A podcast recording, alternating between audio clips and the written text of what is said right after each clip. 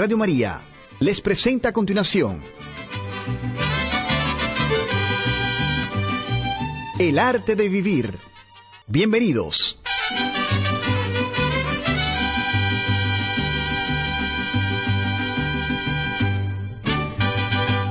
Hola, ¿qué tal? Buenas tardes. Es una alegría y un gusto maravilloso estar de nuevo en contacto con ustedes. Mi nombre, Carmen Medina, misionera seglar, transmitiendo desde Guadalajara, Jalisco, México, este maravilloso programa del arte de vivir. Hoy vamos a hablar de un tema interesante, cómo ganar seguridad en uno mismo. Uh, lógicamente, el hombre encuentra su mayor seguridad en Dios de hecho, en Hebreos 13:6 dice, el Señor es el que me ayuda, no temeré. ¿Qué podrá hacerme el hombre? Eso dice la palabra de Dios. Pero para tener esta fe total que nos da la seguridad de nosotros mismos, como se la dio a Pablo, que lo llevó a exclamar en Romanos 8:31, si Dios conmigo, ¿quién contra mí? O en Filipenses 4:13, todo lo puedo en aquel que me fortalece debemos de dar algunos pasos que nos dispongan humanamente para lograrlo. Y hoy me gustaría hablar de esos pasos que nos pueden ayudar a intentarlo. El primer paso sería, conócete más. San Agustín escribió lo siguiente, ¿cómo puedes acercarte a Dios cuando estás tan lejos de ti mismo? Y San Agustín oró, Señor, permíteme conocerme para que te pueda conocer a ti. Por lo que se deduce que nadie puede conocer a Dios si primero no se conoce a sí mismo. La mayoría de nuestros conflictos espirituales, emocionales, psicológicos, surgen de esta falta de autoconocimiento. Tristemente, una gran mayoría de personas mueren sin saber quiénes son y casi en imperceptiblemente viven la vida de otra persona o por lo menos viven la vida que otros les dijeron que tenían que vivir. Viene entonces la pregunta, ¿cómo convertirnos en personas auténticas y no caer en la trampa de ser falsos? Porque les he dicho mil veces, lo más grave no es decir mentiras, es vivir una mentira. Vamos a ver el entendimiento que tenía Jesús sobre sí mismo. En Mateo 3:17 encontramos una maravillosa escena de cómo el Padre afirma la identidad de su Hijo. Cuando dice, Este es mi Hijo muy amado, en quien me complazco. Palabra de Dios. Este amor, el amor de su Padre, es la base de su autoconocimiento. Y esto fue y esto es lo que es determinante para cumplir el propósito que Dios tiene para nosotros. Esto es lo que es determinante para alcanzar la madurez espiritual, psicológica, emocional. Jesús nunca traicionó su autenticidad porque sabía de quién provenía su identidad. Por lo tanto, para ser auténticos tienes que aceptar que Dios te moldeó y te talló internamente con una personalidad, sueños, temperamentos, talentos y unos deseos únicos. Por eso en Efesios 4:23 nos dice hay que renovarse por el Espíritu desde dentro. Tenemos que revestirnos de ese hombre nuevo, el hombre que según Dios crea en la verdadera justicia y santidad. Es necesario renovarnos desde dentro y para eso necesitamos revestirnos del hombre nuevo que Dios creó en justicia y santidad. Pero ¿cómo vamos a hacer eso? Vamos a ver. Por ejemplo, ¿qué tienes que hacer cuando quieres conocer mejor las funciones de un celular nuevo, de una computadora nueva, etcétera? Pues lógicamente leer el instructivo, ¿Qué tienes que hacer para conocerte mejor y conocer mejor la misión que Dios tiene para ti? Para que encuentres el sentido de tu vida. Pues claro, conocer el instructivo. o sea, la palabra de Dios contenida en la Biblia. El conocerte mejor a ti mismo te va a llevar a dejar de sentir envidia, rencor, rabia, vas a dejar de tener egoísmo, vas a tener unas expectativas realistas de tu vida y de tu entorno. Muchos de los sufrimientos que tenemos nacen por tener expectativas erróneas, tanto de nosotros mismos como de la gente que nos rodea. Esas expectativas, desgraciadamente, vienen de la ignorancia. Y por eso es importante aprender a observar y analizar para poder establecer los límites y, las responsabilidades de quién soy, por qué lo soy, para qué lo soy. O sea, se trata de conocerse y al hacerlo generar una paz que merece la pena vivir. Y aunque te intenten convencer de lo contrario, todo lo que buscas está dentro de ti. Dios te dotó de algo llamado conciencia. Ya traes una ciencia integrada donde se encuentran las respuestas a todas tus preguntas. Conocerte será conocer esas respuestas. ¿Quieres saber realmente quién eres? Pues nadie mejor para decirte quién eres para qué fuiste creado que tu creador, o sea, Dios. No busques las respuestas fuera de ti mismo. No las busques en el mundo. El mundo no te crió. El mundo lo único que quiere es utilizarnos como objetos para satisfacer sus necesidades. Dios te está diciendo hoy lo mismo que, que le dijo a Jesús. Tú eres mi hijo amado.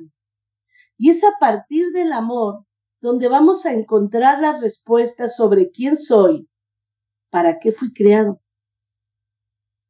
El segundo paso es tener una visión positiva.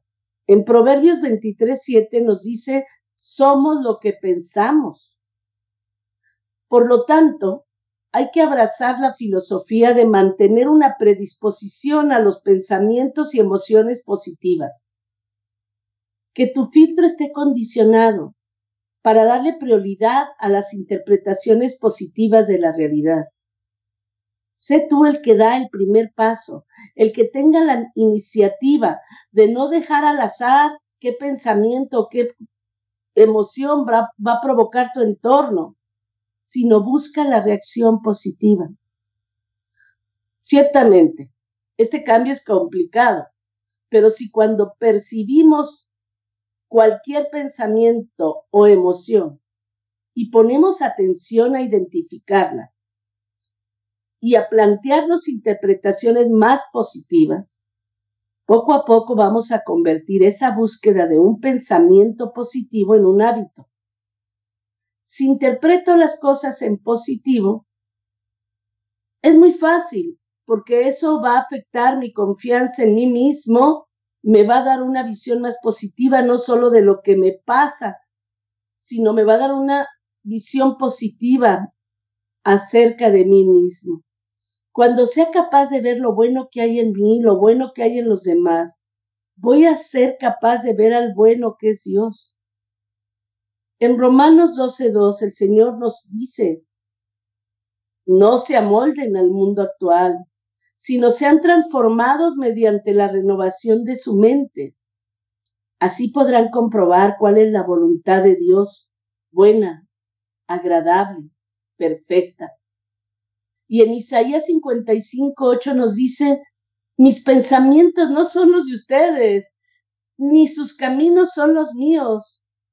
Y por último, en Marcos 7, 20 al 23 nos dice, lo mismo que nos, o sea, es el Evangelio de hoy. Lo que sale de la persona es lo que la contamina, porque de adentro del corazón humano salen los pensamientos malos, la, la inmoralidad sexual, los robos, los homicidios, adulterios, avaricia, la maldad, el engaño, el libertinaje, la envidia, la calumnia, la arrogancia y la necedad. Todos estos males vienen de adentro y contaminan a la persona. Palabra de Dios. Es importante de verdad no seguir los criterios del mundo. Tenemos que dejar el, el, yo falso y abrirnos al yo espiritual para conocer y ver las cosas como Dios las ve. De, de lo contrario, el yo falso va a seguir produciendo en nosotros todo aquello que nos destruya, todo aquello que nos haga infelices. Por eso el tercer paso es romper las cadenas. Cuando el ser humano decide a ponerse vivir, a vivir en sociedad, pues tomó una gran decisión que tiene muchas ventajas, pero también, desgraciadamente, tiene muchos inconvenientes si se deja llevar por la corriente.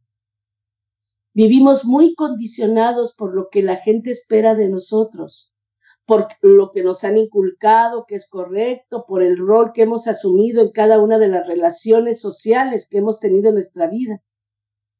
Todos estos factores provocan que actuemos de determinada manera y que tengamos miedo a romper ese rompecabezas gigante que mantiene el mundo girando, del cual formamos parte. Por eso nos advierte el Señor, no sigan la corriente del mundo. No seas del montón, sino del monte.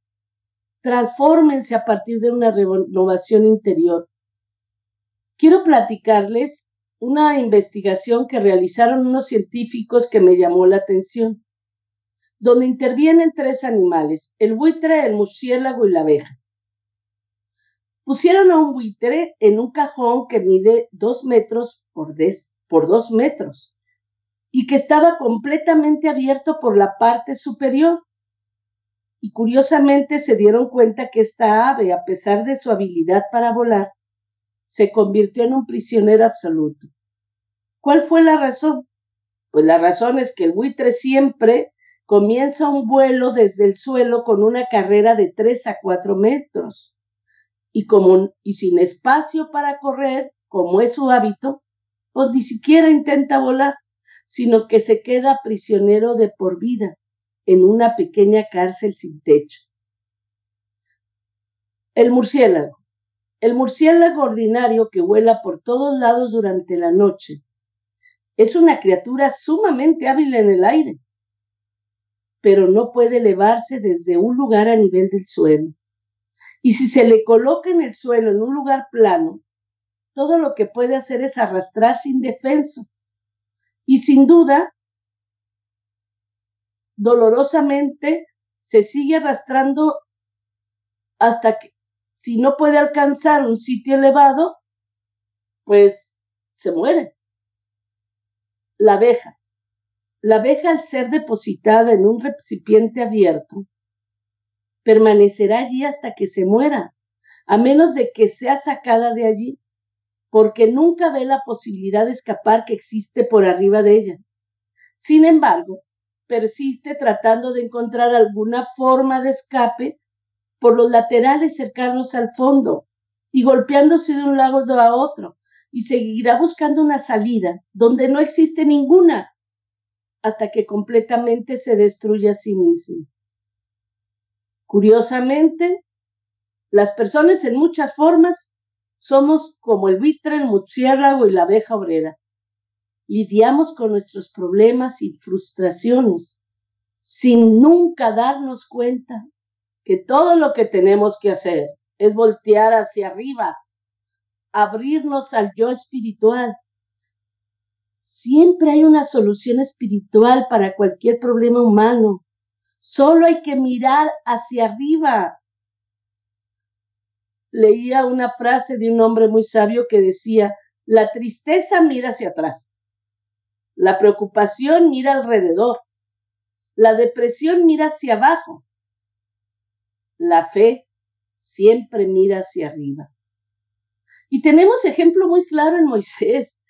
Moisés, por un lado, nos cuenta la palabra de Dios, tenía atrás, cuando saca al pueblo rumbo a la tierra prometida, por un lado atrás tenía el ejército de los egipcios que venían a matarlo, por otro lado tenía el mar rojo enfrente, por otro lado abajo tenía toda la gente gritando desesperada y angustiada.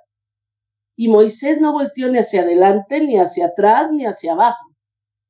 Volteó hacia arriba, volteó hacia arriba y ahí encontró la solución. Y ahí encontró a Dios. Y ahí encontró la respuesta de Dios. Donde Dios le dijo, toca con tu vara el mar y se abrirá. Es curioso, recuérdalo siempre. Cuando para el hombre no hay caminos, Dios abre caminos. Dios abre caminos cuando para el hombre no hay caminos.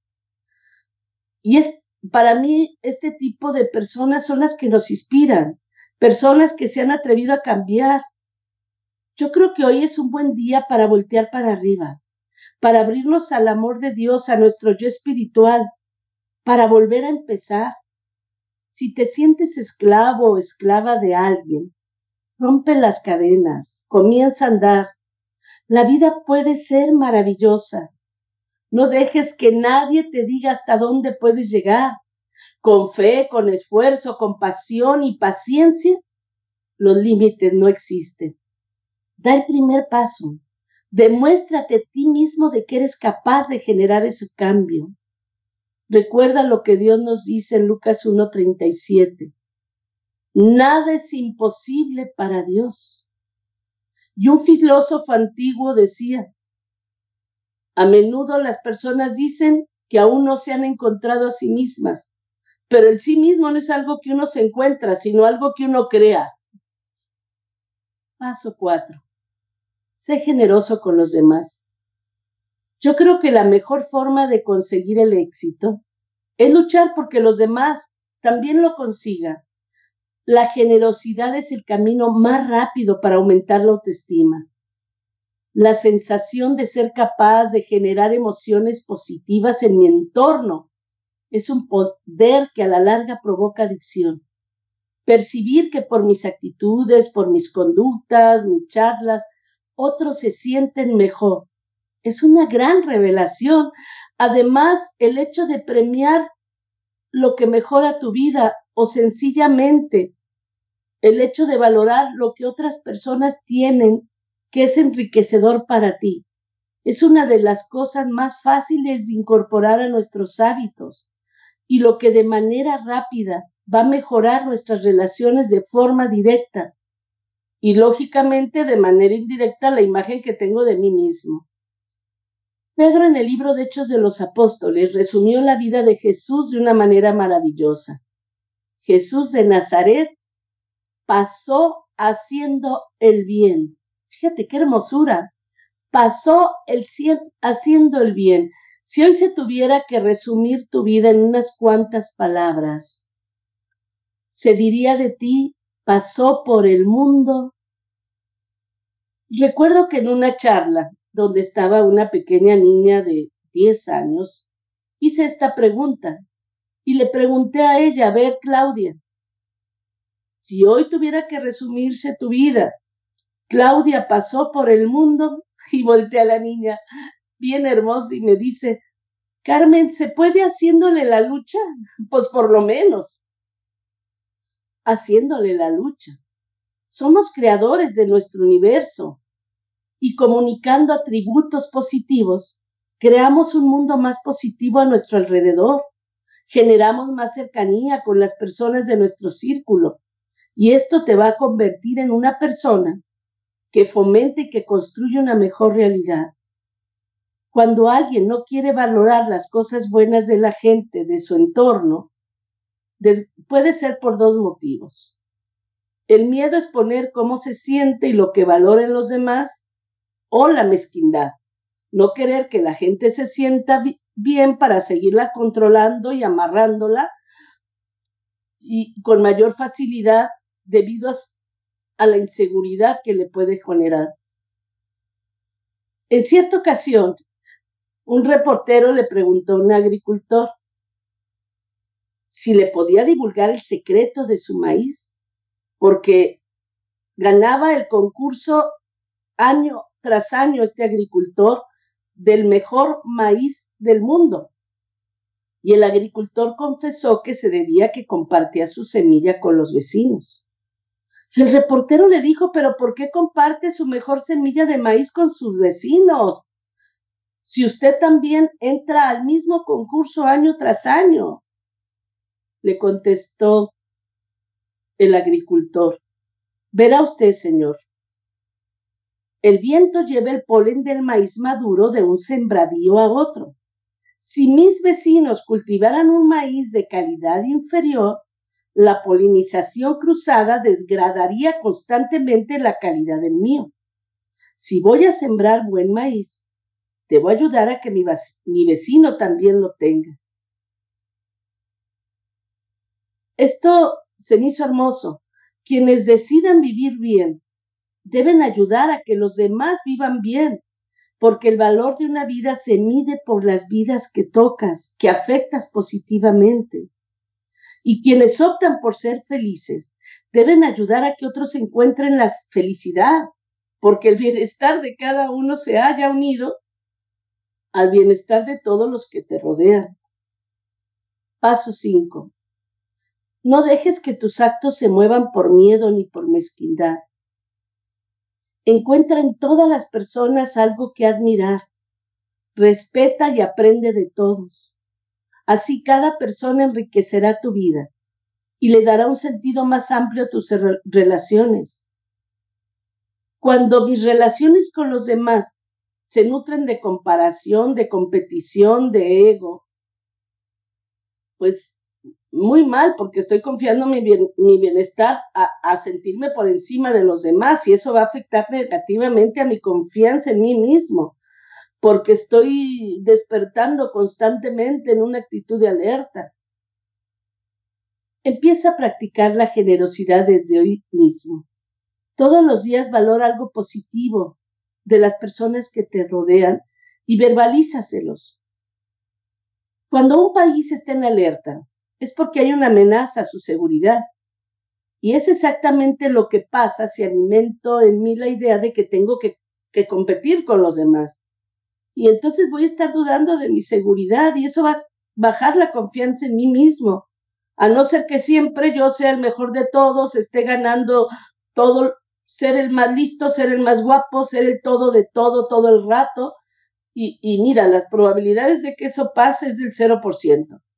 Por eso es necesario desactivar la alerta y fomentar que los demás se sientan bien, sin tener que ser mejor que nadie. Sócrates decía, de todas las variedades de la virtud, la generosidad es la más estimada. Paso 6. Sé generoso contigo mismo. Bob Bennett decía, no, espera, no esperes que la gente te trate algo mejor de lo que te tratas a ti mismo. Yo siento que la mayoría hemos muerto miles de veces para llegar a ser lo que somos hoy, porque cada vez que tomamos una decisión, mil millones de identidades que podríamos haber sido desaparecen. Mueren otras vidas que podríamos haber tenido, otras historias.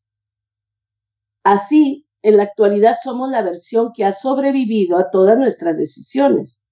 Cada pequeña decisión que has tomado te han convertido en quien eres ahora. Así de especial debes de sentirte, porque así de innegable es que podías haber sido de mil formas distintas. Es poco recurrente conocer a personas que sepan de lo especial de su propia identidad, que tengan un diálogo interno, donde predomina un tono positivo y cariñoso consigo mismos.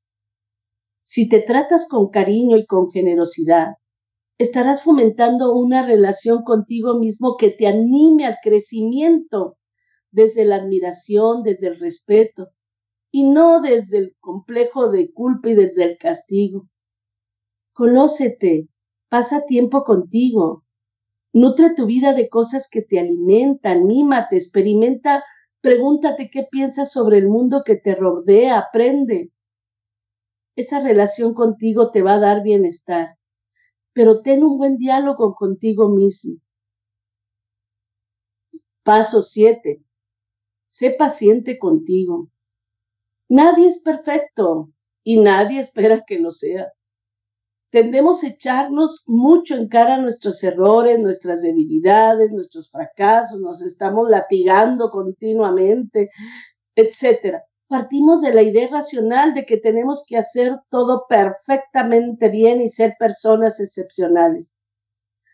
Es imposible satisfacer esas expectativas. Cuando empezamos cualquier tarea o proyecto, debemos contar con el fracaso como parte del proceso. Nadie esperaría que un bebé empiece a hablar el día que nació con palabras complejas o que empiece a gatear eh, desde el primer día que empiece a gatear se ponga de pie para ir a buscar su biberón. La normalidad con la que aceptamos que, cualquier proceso necesita una temporada de aprendizaje. No, se nos olvida cuando tratamos de evaluar cualquier cambio propio. La autoexigencia es sana cuando se sabe que el error forma parte del proceso y cuando sirve para generar una motivación de logro que tiene en cuenta el ensayo y el error para tener éxito en cualquier ámbito de nuestra vida. Si no contamos con ello, cada fracaso va a estar disminuyendo inevitablemente nuestra confianza en nosotros mismos y empeorando la visión que tenemos de nosotros. Hay un dicho mexicano que dice, se vale regarla mientras que uno aprende. No tengas miedo a un posible fracaso. Yo creo que no hay mejor maestro que lo que llamamos fracaso. Es una experiencia que nos ayuda a cuestionarnos nuestra realidad, a preguntarnos qué queremos realmente, hacia dónde vamos, y a preguntarnos si somos fieles a nosotros mismos. Henry Ford decía, el arte de vencer se aprende en las derrotas.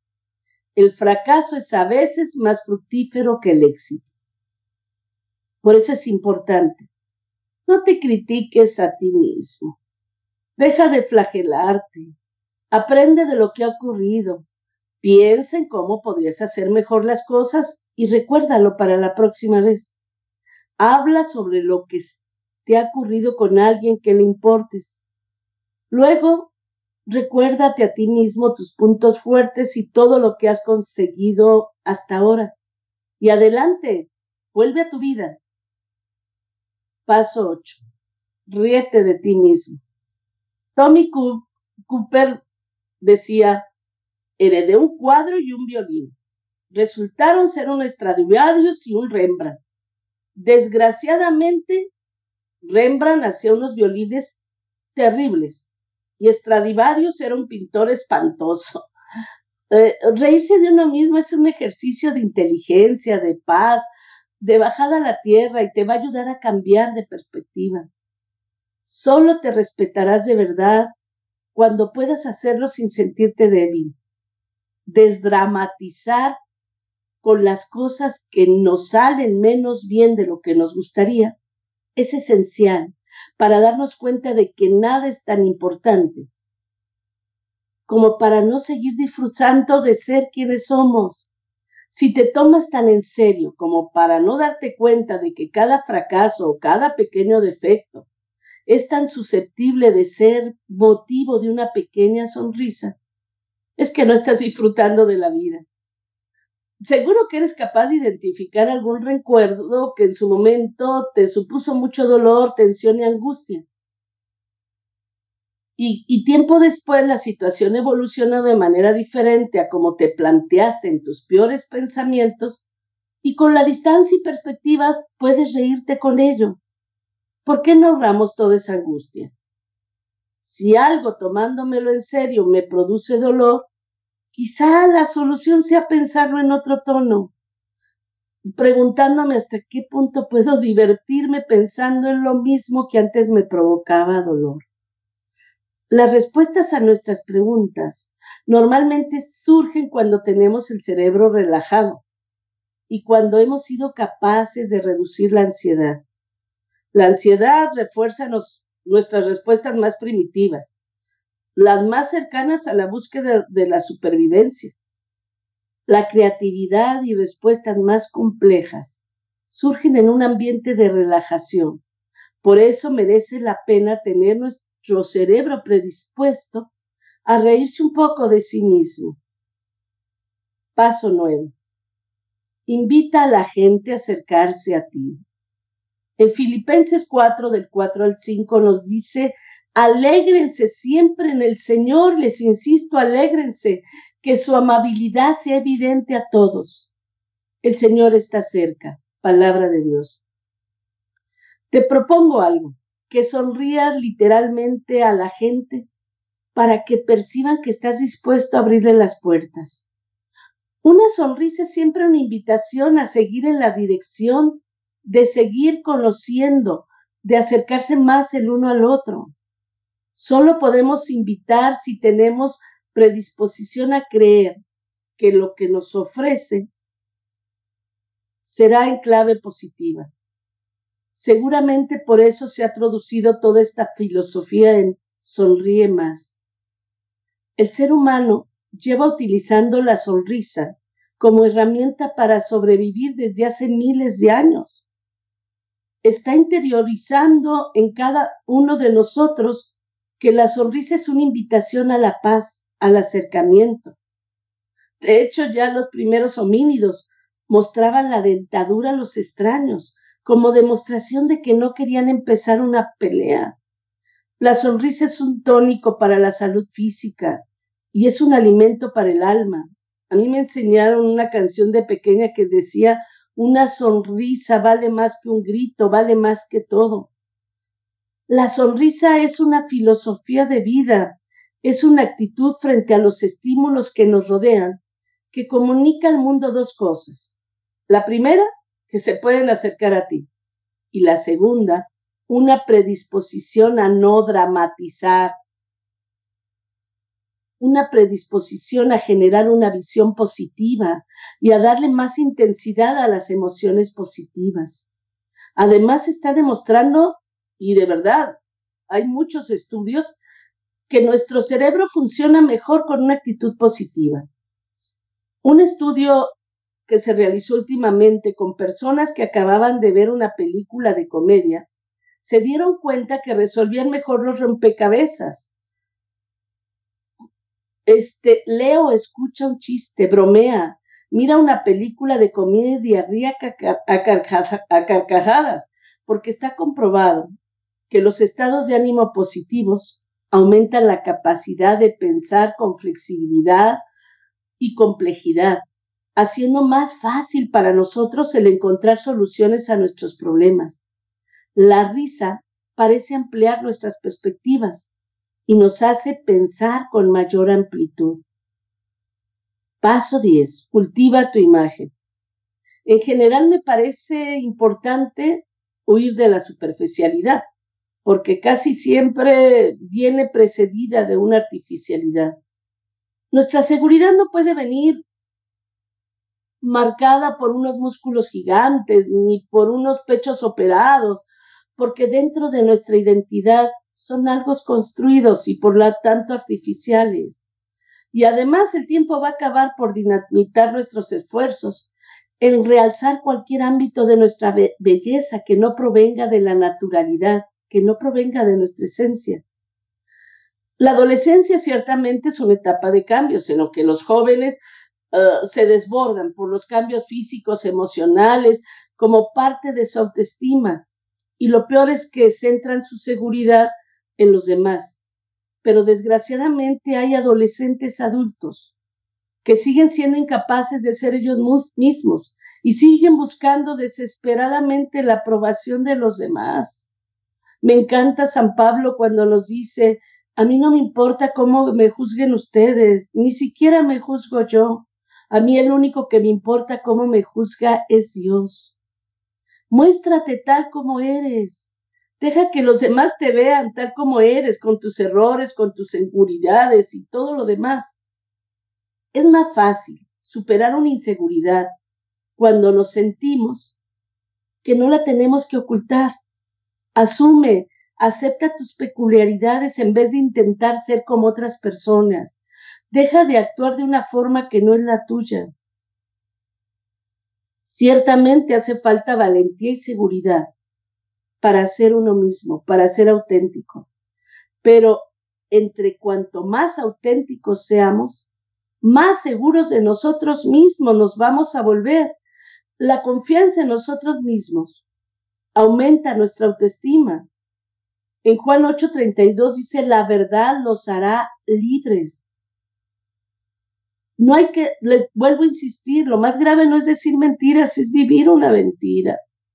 Llama la atención que no seamos conscientes de, de lo crucial que es poder vivir en una sociedad en la que podemos manifestarnos tal y como somos. Es lógico que haya normas sociales, pero siempre que nos permitan desarrollarnos de forma integral y con independencia. Tenemos que ser coherentes con nosotros mismos. Si trato de dar una imagen diferente de mí mismo o diferente de cómo realmente me siento, estaré constantemente tratando de ocultar esa disonancia que de manera imitable se da en mí. Si naturalizo mi imagen aceptando que habla de mí y que no tengo que comunicar más que mi verdadera identidad, mi confianza en mí mismo aumentará al no pensar que tengo algo que ocultar. Por eso es muy importante diferenciar entre el personaje y la persona y dejar al personaje para empezar a vivir en la persona. Hay una canción mexicana que dice, no soy monedita de oro para caerles bien a todos. Las diferencias son una oportunidad para ser más flexibles y crecer sin acatar sin más lo que los demás nos dicen o esperan de nosotros. El ser humano juzga en segundos, basándose en información superficial al 70% y por la apariencia al 30%. Invierte tiempo en conocerte a ti mismo, porque tu imagen puede ayudarte a conseguir aquello que deseas. Y el último paso, y quizá el más importante, perdona. Empieza el cambio en tu vida perdonando a quienes algunas veces te lastimaron. Perdona a Dios, a ti mismo, a los demás. Deja ir todo lo que te hace mal Deja de vivir en el pasado, suéltalo y deja de recordar los malos momentos. Lo, lo, mejor de tu vida está corriendo hoy. Enfoca tu energía en el presente y así te vas a convertir en una persona productiva. A veces en la vida hay que aprender a soltar ciertas cosas para que vengan cosas nuevas. Vamos pues empezando a dar estos pasos para empezar a tener más seguridad en nosotros mismos, para poder, para poder lograr realmente ganar seguridad, porque entre más seguro estés en esta vida, más bien te puedes hacer tuya a los demás. Vámonos pues abriendo al yo espiritual y saliendo de esa caja de dos metros. Vámonos a abrir, que nos pone el mundo con tantos límites y tantas cosas. Vámonos abriendo a Dios y ahí encontrar las respuestas a nuestra vida para saber quiénes somos, cuál es nuestra misión, cuál es el sentido de nuestra vida y empecemos a vivir con plenitud. Que Dios los bendiga y muchas gracias por escucharme. Estaremos en contacto, Dios mediante, la próxima semana. Bendiciones.